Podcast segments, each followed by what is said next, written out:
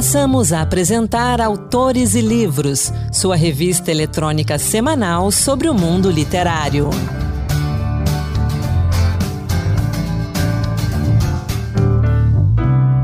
Olá, seja bem-vindo, seja bem-vinda a mais um Autores e Livros. Hoje temos lançamentos, quadrinhos, mais dicas de leitura para o mês da consciência negra e poesia, muita poesia. Sou Anderson Mendanha e vamos juntos. A gente começa falando do mais recente romance da escritora portuguesa Isabela Figueiredo, Um Cão no Meio do Caminho. Essa é a dica da Ana Beatriz Santos. Um livro em destaque. Na sua terceira obra, Isabela Figueiredo conta a história de José Viriato, um homem que muito jovem decidiu viver sob suas próprias regras, abandonando família, passado e outros laços para viver na periferia de Lisboa como catador de lixo. Ele não vendia recicláveis nem buscava comida. Seu garimpo era por produtos que pudessem ser restaurados e vendidos na famosa Feira da Ladra, um tradicional mercado de pulgas que existe em Lisboa. Assim ele ganhava a vida de modo frugal. Vivia recluso, cuidando de seus cachorros e sua horta, sem grandes laços com outros seres humanos, até que se depara com uma nova vizinha, também reclusa e excêntrica, conhecida no bairro como a Matadora.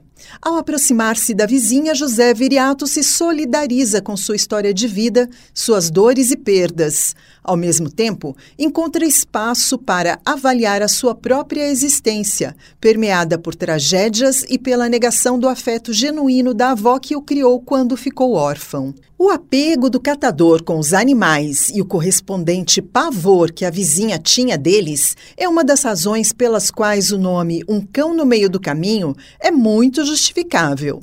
Temas que já surgiram na literatura de Isabela estão presentes nesta obra a menção à Revolução dos Cravos, a situação dos retornados, que é o nome dado em Portugal aos cidadãos que saíram de Angola quando o país declarou independência e foram recebidos com preconceito no regresso à dita metrópole, no caso Portugal.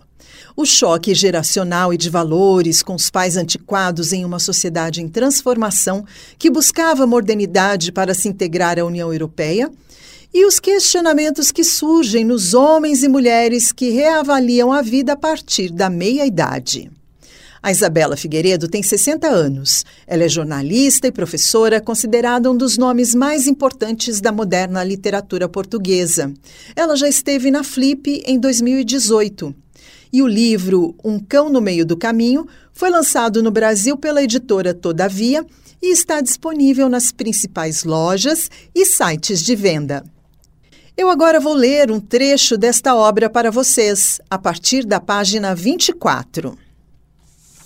Vivo na margem sul, lugar onde passei a infância. Antigamente, tudo isto eram hortas, campo de pasto, havia ovelhas no baldio a caminho da escola. Era cidade, mas meio campo. Agora o campo quase desapareceu. A minha atividade é andar ao lixo. Dá perfeitamente para me manter. As pessoas deitam tudo fora. Tenho muito por onde escolher. Vivo com pouco. Tenho hábitos frugais. Há quem precise de sinais exteriores de riqueza, casas de luxo, carros, roupas. Eu não. Preciso de umas botas para o inverno e de um par de sapatos leves para o verão. Costumo dar a minha volta aos contentores entre as duas e as cinco da manhã, mais tardar. Não uso relógio. Toda cidade é um relógio. Quando se acendem as primeiras luzes nos apartamentos, sei que a engrenagem voltou a funcionar. É a minha hora de recolher. Esfrego as mãos uma na outra, aquecendo-as, equilibro o peso pelos sacos cheios de bagatelas e regresso a casa seguido pelos meus cães. Gosto da noite. O silêncio lava a vida, renova. No ar limpo da madrugada, tudo se escuta. A magia que se iniciou ao pôr do sol só terminará com a aurora. Aproveito bem esses momentos. Respiro, sinto a respiração, o ar enche-me os pulmões. O frio gela-me o rosto. A umidade pica-me os ossos. O metatarso que partia em criança acusa uma dor nos dias mais frios. Ouço o barulho dos micro-ondas a terminar de aquecer o leite nas casas de rés no chão. Tlim! Estou vivo, o meu corpo inteiro. Vejo os funcionários abrirem as portas dos prédios. Escuto-as bater a seguir após o efeito retardador do êmbolo. Inspiram fundo o ar gelado e adaptam os corpos à temperatura exterior. Segue-se o ruído metálico dos motores dos carros que custam a pegar sob a fina geada, os carros daqueles que os têm. Escuta os passos que ecoam ao caminho das paragens, sempre apressados. Saem do útero materno todos os dias de manhã casulo, ao qual regressam no final da jornada para recuperar e continuar a viagem. Não há tempo para pensar. O horário dos transportes. O metrô está a chegar. Tem de correr. Um esforçozinho para dar sentido à vida. Todas as manhãs se repetem os andamentos desta sinfonia. Cada hora do dia tem seu ritmo, que vai atravessando todas as regiões do planeta conforme o sol vai nascendo. Um Cão no Meio do Caminho, de Isabela Figueiredo, um livro bem interessante para quem está procurando uma leitura mais intensa para os próximos dias. Publicado pela Todavia, ele está disponível tanto na versão impressa quanto na digital. Minha dica agora é Bando, de Hermes Ursini, uma HQ publicada pela editora Troia. Para quem gosta de histórias em quadrinhos, essa HQ une diferentes traços e narrativas para pensar sobre arte e sociedade. Aqui, Hermes Ursini utiliza técnicas e gêneros literários diversos para refletir sobre a arte em uma sociedade capitalista, o papel dos artistas na contemporaneidade e a importância de refletir sobre a arte em um mundo cada vez mais automatizado.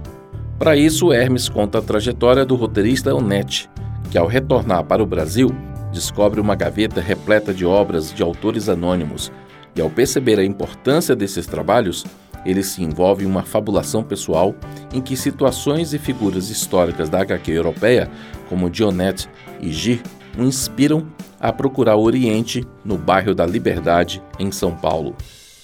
Lá, Onete se encontra com o editor Shiro Tahashi e juntos os dois descobrem que precisam criar um mundo de ficção para desenvolver um único projeto editorial.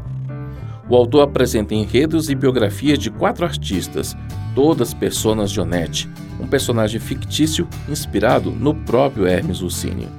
Repleto de liberdade, Hermes passeia pelas complexidades do processo artístico e também por outras dificuldades, como as diferentes classes sociais dos personagens e suas relações conflituosas com o trabalho.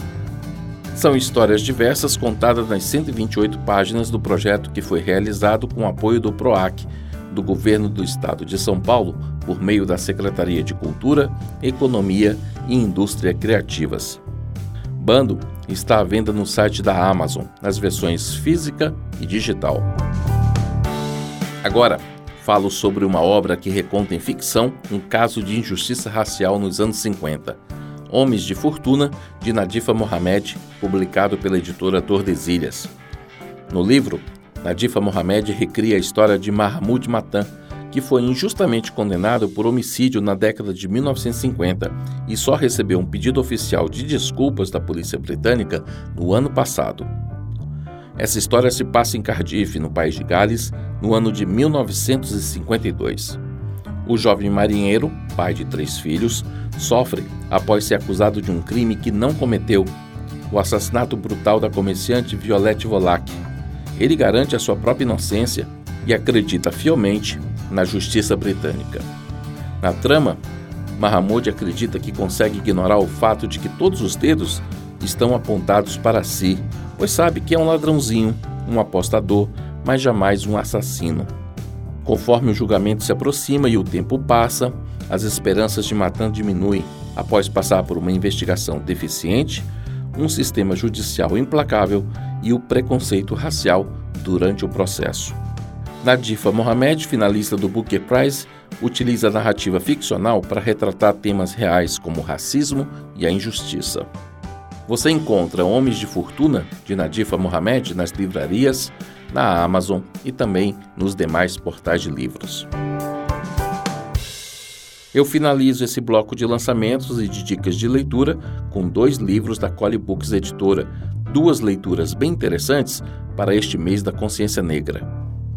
Com uma linguagem peculiar e instigante, o livro Notas de Escurecimento do escritor Plínio Camilo traz nove contos de escrevivência com mensagens de força, superação e determinação. São contos que fazem você mergulhar no universo da cultura negra.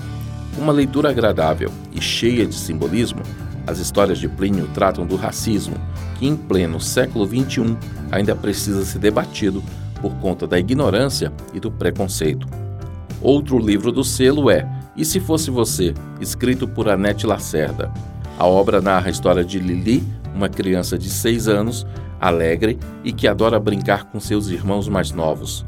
No entanto, seu comportamento muda quando eles começam a frequentar uma nova escola e Lili passa a sofrer bullying devido à cor da sua pele e ao seu peso.